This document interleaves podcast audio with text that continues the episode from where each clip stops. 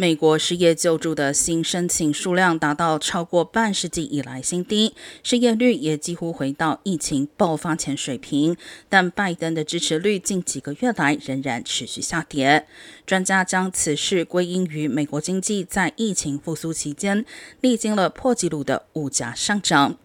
根据民调整合机构 Five Thirty Eight，拜登的支持率目前约在百分之四十二点二上下。由于中期选举再过七个月即将登场，民主党可能会输掉目前以些微差距获得掌控权的一个议院，甚至参众两院皆输。中间偏左的进步政策研究所所长马歇尔说：“高物价让美国人无法感受到拜登执政后的繁荣。”